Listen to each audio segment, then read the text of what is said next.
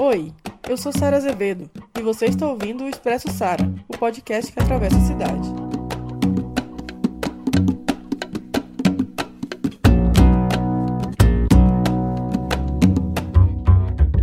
Oi, gente, bom dia, boa tarde, boa noite para quem está assistindo. Esse é mais um programa nosso. Vamos estar conversando com a professora doutora Regina Helena, minha amiga, parceira, construtora da Emancipa com a gente. Ela é estudiosa, especialista em culturas urbanas e redes sociais. E a gente vai bater um papo hoje sobre como que ela está vendo essa questão aqui em Belo Horizonte, da quarentena, como está sendo feita, como essa estrutura da cidade está sendo carregada, mesmo vindo de um período recente de muitas enchentes e muitas chuvas, e logo em seguida somos atingidos em cheio por essa pandemia. E aí, Helena, beleza? Seja bem-vinda, obrigada mais uma vez por estar aqui. O que, que você está achando desse momento aqui em Belo Horizonte? Ei, Sara. Então, é muito bom estar aqui com você, com vocês. E é, é legal falar disso, assim, porque a gente fica isolado dentro de casa e eu fico olhando para todas as notícias que eu tenho recebido pelas redes sociais, né, de como que as pessoas estão dentro de Belo Horizonte, como que elas estão com a cidade, né? A gente vê é, eu tô, eu tô muito isolada, né? Porque eu, eu sou de uma. Eu tenho mais de 60 anos e, e, e tenho problemas respiratórios, tenho problemas pulmonares. Então, desde que começou o isolamento, eu estou em isolamento. Eu tenho tentado ficar em casa. Então, eu, conver, eu voltei a conversar mais com as pessoas, mas ao mesmo tempo eu perdi um pouco do contato com a cidade. E outro dia eu estava pensando nisso, assim, como eu trabalho com a história das cidades há 40 anos, eu olhei aqui da minha varanda do andar de cima e falei como que a gente permitiu que as nossas cidades fossem isso. Tem prédio, prédio, prédio, eu moro no, numa divisa entre o Morro do Papagaio e o Sion. Se eu olho para a esquerda, eu vejo muitos prédios. Se eu olho para a direita, eu vejo o Morro do Papagaio, uma grande favela. E se eu tento buscar no olhar, eu não vejo mais a serra. E eu, quando mudei para cá, há 30 anos atrás, eu via a serra. Né? Então, é, essa é uma coisa que esse isolamento todo tem feito. Primeiro, eu consigo respirar, o que é uma boa coisa, porque a poluição de Belo Horizonte diminuiu. Segundo, eu não tenho mais a cidade. Eu vejo o que nós fizemos da cidade. Então, Belo Horizonte é uma cidade que, nesses seus entornos, né, a gente conseguia ver um pouco Terra do Curral, né, eu conseguia ver um pouco de verde. A cidade se chama assim por causa disso e a gente perdeu isso. Então, eu tenho visto muitas das pessoas dizendo dessa angústia que é morar na cidade, mas ao mesmo tempo estar tá isolado. Uma cidade difícil, é, no bairro onde eu moro, do lado de cá, seja, a preocupação da classe média em se cuidar, mas ela não consegue, isso tem ficado cada vez mais claro, ela não consegue. E aí isso mostra um outro problema, não só que nós deixamos as cidades crescer de uma forma terrível, como a gente deixou a cidade ser o lugar da imensa desigualdade social desse mundo, né? Então, acho que esse isolamento ele serve para a gente olhar umas coisas que são muito próximas que a gente não estava olhando muito bem para elas. Mas no cotidiano, no dia a dia, esse sentimento de que a gente faz parte disso, acho que esse isolamento tem mostrado muito isso. E como que está sendo isso para você? Já que, já que você citou que é uma pessoa que está nos grupos de risco, é, como, tem, como você está se sentindo aí nesse isolamento? Você está há quanto tempo já? Um pouco antes é, de chegar essa, essa notícia de que era melhor que a gente se isolasse, a minha pneumologista me mandou ficar em casa. Né? Então eu já estava em casa. Mas e como está sendo aí na tua casa com duas crianças ainda, que eu sei que você tem? Imagina então, você então, tem um grupo de risco, tá com duas crianças em casa, num apartamento no último andar de um prédio, não consegue ver a serra. Você tá fazendo isso. Imagina os outros como é que estão também, né? Pois é, hoje eu falei pro meu filho que. Falei, filho, não reclama, porque é, a gente é privilegiado. Tem gente que tem muito mais gente que está vivendo num lugar muito menor do que o nosso. Então, é, as crianças têm sofrido muito, sabe, Sara? Muito. Porque ficar dentro de casa para elas, a vida das crianças, meus filhos têm nove e meu filho tem quase 11 anos. A vida deles é a escola e um monte de atividades que hoje crianças nessa idade fazem, vai no judô, e vai na dança, e vai no circo, e vai no inglês, e vai não sei aonde. E eu falava que eu era mãe Uber e carregar a filha para lá e para cá no trânsito de Belo Horizonte. Agora eles têm aulas online. E eu que trabalho com essas tecnologias há muito tempo, né? Todo mundo acha engraçado eu na minha idade lidar com isso e gostar e eu tenho todos os games aqui em casa. Então, eu tô apavorado com esse negócio de aula online. Eu nunca gostei, mas agora está muito claro que para criança isso não tem sentido. Ela manda umas atividades, mas aquilo que é aula é assim, não, não, tem um monte de mães, amigas minhas, que são bem mais novas que eu, têm idade para ser minhas filhas, falam: Nossa, a aula é até legal. Eu falo: Me manda a aula aí. Eu olho para aqui e não dá vontade de chorar.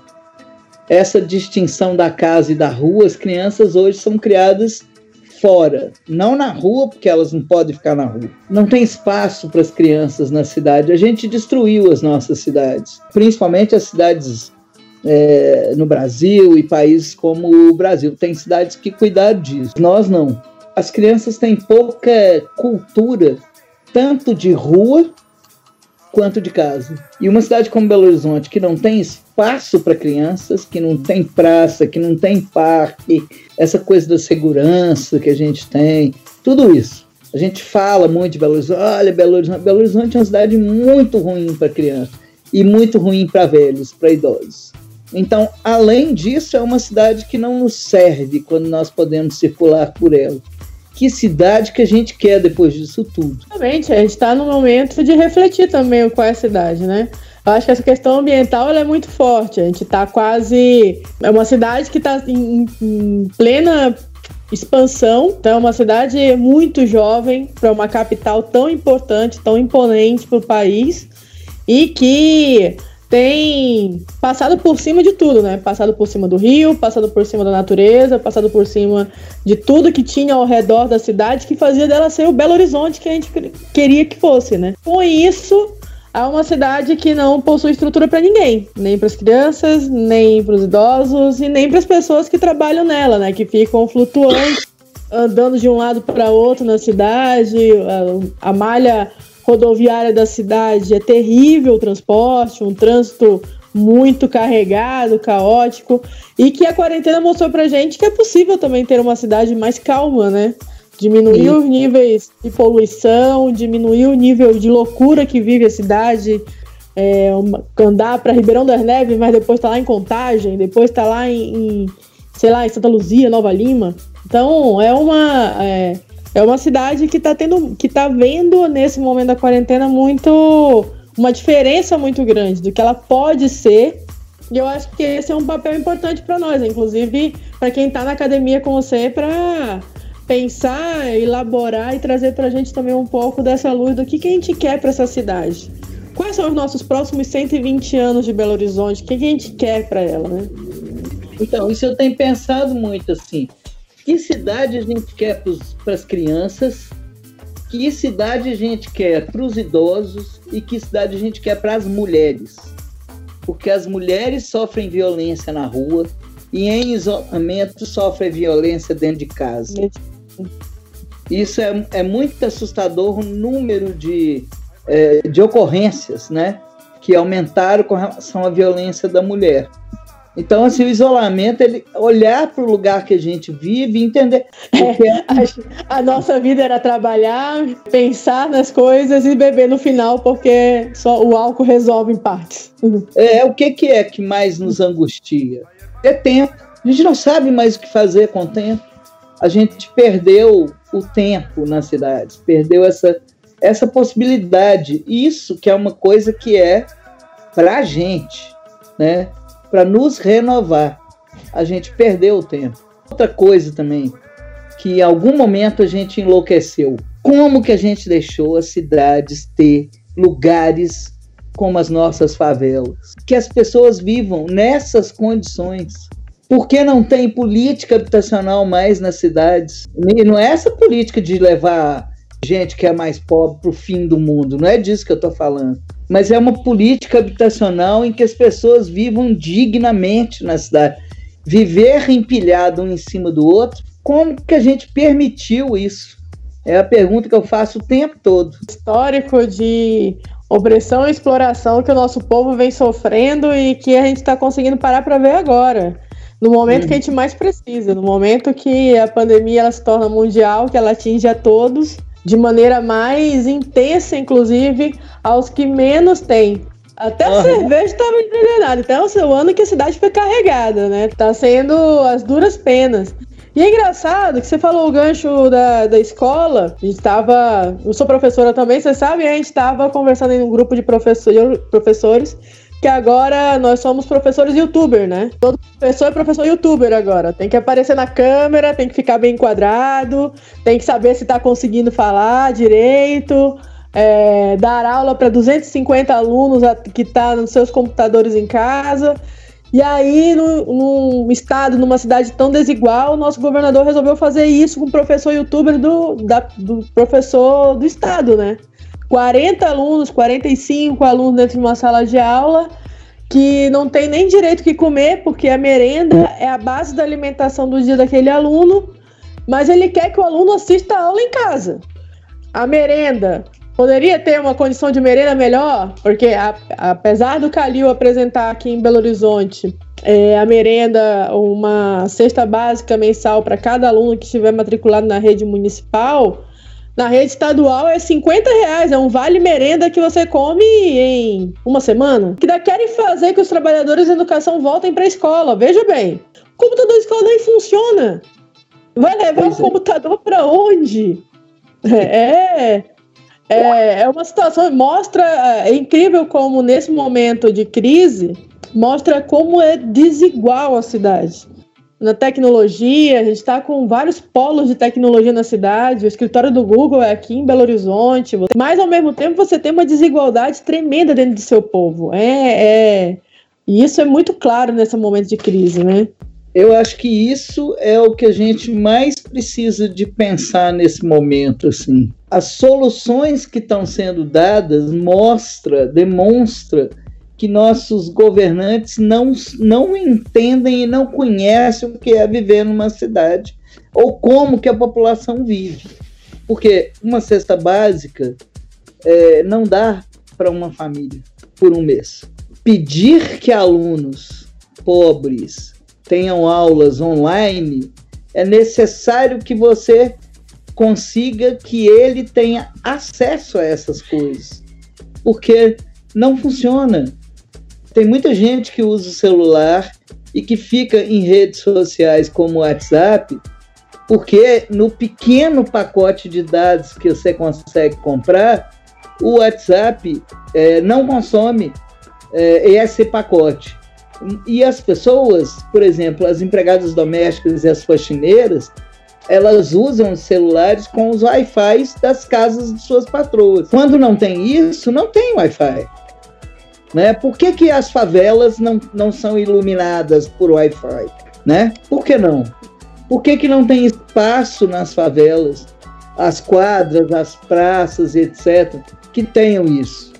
Esse tipo, é, a desigualdade é tão monstruosa que as pessoas entraram em pânico agora. Muita gente que eu conheço está em pânico, porque se os pobres começarem a morrer do lado da casa delas, elas também podem né, pegar esta esse vírus. Eu vejo pouco sentimento de preocupação com a morte dos pobres. Eu brinco muito, de vez em quando dou aula de, de história das cidades e tem um, um texto do século XIX de um prefeito francês que ele adorava enchente. Falava que enchente era uma coisa muito boa para a cidade, porque resolvia grande parte do problema da pobreza matava os pobres. Mas você viu que fizeram. Teve uma notícia agora que saiu nos Estados Unidos em que quanto que o maior número de pessoas, que os Estados Unidos agora tem o, é o polo internacional dessa terceira onda, digamos assim, da pandemia, né? Uhum. Primeiro foi a China, depois foi a Itália, em sequência a Espanha. É, saiu uma notícia agora dos Estados Unidos que depois da China, Itália, Espanha, os Estados Unidos agora virou polo de mortes por Covid-19 hoje no mundo. Estamos chegando a 2 milhões de pessoas contaminadas no mundo. E os Estados Unidos têm tido números de mais de 800 pessoas morrendo por dia. Então, saiu algumas notícias colocando que a maioria de pessoas que estavam morrendo nos Estados Unidos são negras. Ou seja, é. O processo de segregação racial que permanece nos Estados Unidos e que a pandemia mostra de maneira mais grave ainda de que a população negra e pobre é quem mais morre. Então, os nossos grupos de riscos colocados de maneira. O nosso outro grande grupo de risco é ser pobre. Então, ser pobre hoje no mundo, você corre um risco gigante de morrer por conta de um vírus que ainda está em estudo.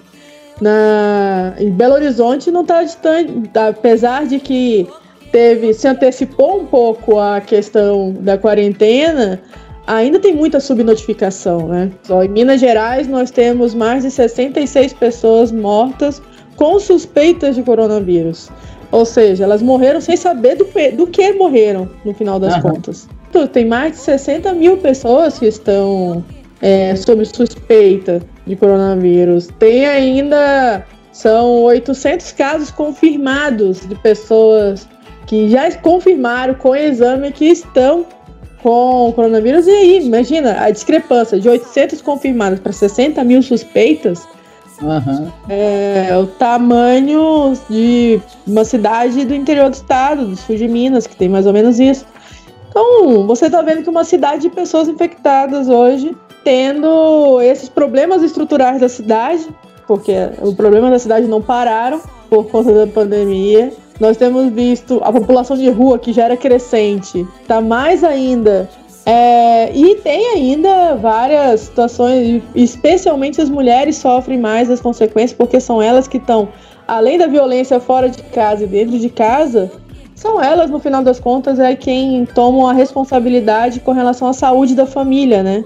E ainda tem as políticas públicas que são diretamente vinculadas aos seus interesses, né? Os interesses dos poderosos, quem tem dinheiro, que é para fazer voltar para a rua, voltar ao trabalho, etc. Enquanto a gente tem uma população pavor, não sabe se houve o governador se houve o prefeito, não sabe se então, acho que é, isso que você falou era uma coisa que eu até tinha, eu escrevi aqui para poder falar um pouco, que eu acho que essa essa intensa ideia que as pessoas têm de que é, se você não é uma coisa, é outra, né? essa polarização que chama, ficou muito claro. E, e, a gente fica vendo isso: o presidente, o ministro, o prefeito, o governador, o diretor da escola e os professores. Fica uma coisa nos mostra é, que, assim, pelo menos dos nossos governantes, eles ainda não caiu a ficha em nenhum né, da gravidade do que está acontecendo. Para mim, isso mostra um profundo desrespeito com a vida de todos nós. Agora, nas redes sociais, as pessoas embarcam nisso, né? Então tem um tanto a favor do Calil, um tanto a favor do Zema, um tanto a favor do Bolsonaro. Nós somos um país que estamos numa situação tão difícil que quando um governante faz a metade do que ele tem que fazer, a gente quase que carrega ele no colo. É o social que faz a política pública. É o contrário. E nós estamos vendo isso agora. Todo mundo está tranquilo em Belo Horizonte, porque a gente sabe que tem uma boa equipe de saúde municipal aqui. Nós sabemos disso. E isso é uma vantagem de Belo Horizonte. Nós temos uma ótima equipe pública. Mas não se trata só disso. A situação é extremamente complicado. Então, as pessoas olham para a organização é, e olham para as pessoas que não são trabalho essencial, obrigadas a trabalhar, como nos nossos prédios, por exemplo. É, 5, 6% da população brasileira que é conectada que usa o Twitter. O resto usa o WhatsApp. E aonde que o inferno transita, né? todas as pesquisas que dizem que o coronavírus não existe, que é um ataque da China comunista. E aí a gente vê na mídia tradicional o resultado disso. As pessoas indo para praças, a gente viu agora uma que viralizou aí, da mulher lá em, esqueci, Araraquara, eu acho, né? Araraquara. Vão para a praça, senta lá e fala, isso é tudo mentira. Ou fazem carreatas, ou fazem manifestações. São poucos, são minoria. Mas onde corre e onde que isso circula é no WhatsApp. Né? Mas você sabe que tem algumas fake news que são engraçadas, Lena. Teve uma fake news, duas que eu vou te citar. É, a primeira é de que foi está incentivada pelo nosso governador, que é de que as pessoas, to, todo mundo vai sofrer. É aquela ideia da Marília Mendonça, sabe? Todo mundo vai sofrer, etc e tal. Então, a proposta deles é que, já que todo mundo vai sofrer, então que sofra mais rápido. Então, 70% vai pegar o Covid para proteger 30% da população e assim imunizar a maior parte da população com relação à doença. Veja bem, epidemiologistas e virologistas do WhatsApp estão dizendo que a gente precisa pegar o Covid para poder se imunizar do Covid. A segunda fake news aí tem a ver com a cura.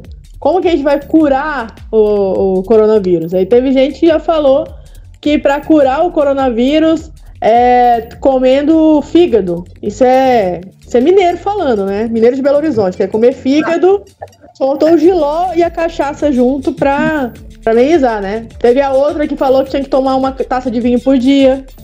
Tem outra que fala que é, tem que tomar uma solução de bicarbonato com limão. Imagina, tomar bicarbonato com limão depois de comer o fígado e tomar um vinho é pra curar a ressaca, né? Aí então, você morre. Aí morre de outra coisa, né? Nem vai morrer mais de coronavírus. Mas são muitas fake news que estão acontecendo. E a outra é que eu ia comentar é que a gente. Eu tenho comentado muito com as pessoas falando que existem capitalistas lúcidos. Eles não deixam de ser capitalistas por serem lúcidos. Mas eles são mais lúcidos que outros.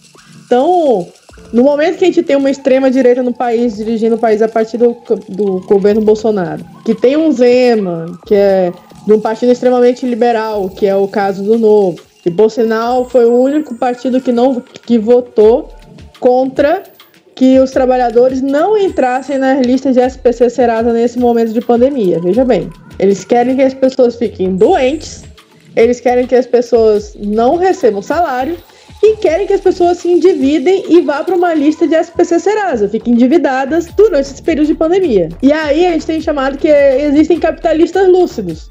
Quem diria que depois de um mês, um mês e meio de pandemia no Brasil, a gente estaria falando que o Dória, o Dória, está fazendo algo de bom. Ou que o Itzel, de mirar na cabecinha, teoricamente estaria fazendo algo de bom. Então, existe um, um você estava comentando ainda agora que as pessoas estavam endeusando é, figuras como essas que até bem pouco tempo atrás a gente estava discutindo outras coisas. Óbvio que nesse momento para disputa contra o bolsonarismo, eles são os nossos aliados, né? Unidade de ação, digamos. Mas sabendo quem são, né? Não dá também para dizer que está tudo bem. Acho que a gente precisa ainda de um programa sério que envolva as cidades, que envolvam os territórios, que envolvam um programa de emergência que coloque a saúde em primeiro lugar, coisa que a gente não fazia antes. É um programa de emergência que, que cuide da cidade como esse espaço para que a gente possa, que a saúde não exploda. E um programa de urgência que responda à necessidade do povo trabalhador, especialmente das mulheres que estão mais sofrendo, né? É, eu, eu queria fazer um pequeno comentário sobre isso que você falou das fake news. Assim. Eu, eu tenho sempre me batido por dizer para as pessoas e falar um pouco com relação a essa questão das fake news. Tô, tô, a gente está traduzindo um, um texto agora que eu estou escrevendo a introdução dele sobre isso que é assim, a fake news ela não é uma mentira total. Ela precisa de ter uma base de verdade, senão ela não funciona. Sobre como pensar uma epidemia como essa, você tem discussões sobre isso. Como a gente resolveu que o mundo é polarizado, não tem é, discussão, não tem debate, é, não tem posicionamentos, e isso faz com que a gente não é, faz com que prolifere é, esse tipo de coisa muito rapidamente, porque as pessoas se esqueceram de como que é o debate. Então, esses elementos hoje em dia, ninguém leva em consideração. Ou é assim, ou é assim. Então, quando a gente vive momentos como esse, né, em que você tem que entender que a ciência caminha, que ela vai para um lado, ela não acerta, que ela vai para o outro, que é necessário que quando você começa a tomar um remédio, o seu teste, né, uma vacina faz bem para a maioria, mas pode não fazer bem para 100%. Isso é que a gente perdeu no século XXI. É um século de certezas. Outro dia eu estava discutindo com um cara que foi meu aluno e que é apoiador do Bolsonaro, e eu fui discutindo, discutindo, discutindo. Uma hora ele olhou para mim e falou assim: Mas essa é a minha opinião. Não se trata de opinião. O mundo é extremamente diverso, as coisas funcionarão num lugar, não funcionarão no outro. A gente não sabe. A gente precisa de pesquisar, a gente precisa de entender esse, todos esses elementos. É isso que o século XXI está mostrando para gente. Chega de certeza. Olha o mundo que a gente criou. Um mundo que para você sobreviver tem que ficar dentro de casa. Né? Essas pessoas que acham que. E que é... pensar que defender a vida é de esquerda. Pois é. E a, a, as pessoas que eram contra o Estado, é, agora elas estão começando a entender para que, que o Estado serve. Ora, não sabia disso. Como sabe para que, que o Estado serve? Né? O Estado serve para nos proteger. É para isso que ele serve. E o nós é comum, coletivo. Somos todos nós. Uns precisam de mais do que outros. É assim. O capitalismo é assim. Portanto, o Estado está aí para garantir que aqueles que precisam de mais tenham mais. Exatamente. É isso, sabe? Vou te agradecer demais pela oportunidade. Nosso papo foi maravilhoso, como sempre. Faltou a nossa cachaçinha junto para arrebatar. é, agradecer demais. Quiser fazer sua última palavrinha aí pra gente, fica à vontade. Se tem alguma coisa que você queira falar, que esqueceu, que perdeu, Sara, eu queria falar, assim, só queria voltar nessa coisa que eu falei, sabe? Assim, eu, eu a gente olhar para o que a gente fez com as formas como a gente vive, com as cidades nossas, sabe? A gente olhar demais para isso, pensar demais nisso quando a gente sair desse lugar, porque não é possível que a gente saia disso tudo e volte a fazer as coisas do mesmo jeito outra vez. É só assim, a gente tem que olhar para as nossas cidades. Elas têm que ser um lugar da gente viver é, de uma outra maneira. É, é isso que eu tenho pensado muito. Massa, Lena, muito obrigada de novo. Obrigadão por ter você aqui com a gente. É, deixar para vocês que nós vamos ter outros vídeos, outras pessoas, outras é, mulheres que estão construindo a cidade, que estão pensando a cidade, que estão falando sobre a cidade, beleza? Obrigada, beleza. gente. Valeu, Lena. Beijão. Obrigada. Beijo para vocês. Tchau.